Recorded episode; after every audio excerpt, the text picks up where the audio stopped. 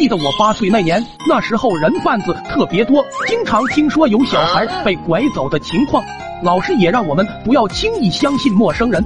这天放学回家的路上，一位成熟女性突然靠过来，说她有很多零食，要我跟她一起走。我心想还有这好事，就说村口小卖部就有，咱们就到那吃吧。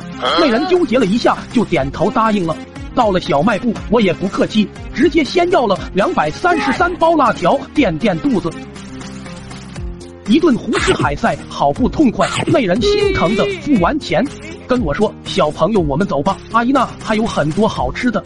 我摆了摆手说：“今天吃饱了就不去了。”那人听完，脸上一顿变色，气急败坏的说：“我都花那么多钱了，去不去由不得你。”说完就一把抱起我往村外跑。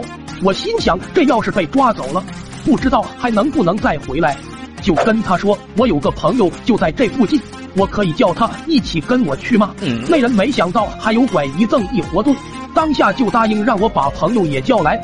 我一个箭步往回跑，只想赶紧跑回家躲起来，没想到刚过了拐角，就被一个壮汉撞倒。我刚爬起来，就听他说道：“小朋友，叔叔家里有很多糖，你要不要跟叔叔一起去吃？”听着这熟悉的套话，我心里直犯怵。一天碰到两个人贩子，这运气也是没谁了。这紧急关头，智慧的光芒突然照亮了我。于是我张口说道：“糖就不吃了，你还是单身吧？”他老脸一红，腼腆的说道：“是呀。”我一听有戏，就更来劲了。接着说：“我有个姐姐，也还没结婚，要不我介绍给你吧？”他激动的点了点头，然后塞给我两百三十三元钱。我收下钱，说道：“你站着等一下。”我让他过来，说完我就跑回去跟之前的阿姨说，我朋友的爹有点不放心，说要看到人才让他跟我一起去。他就在这个拐角的地方等着，你去跟他说一声就可以了。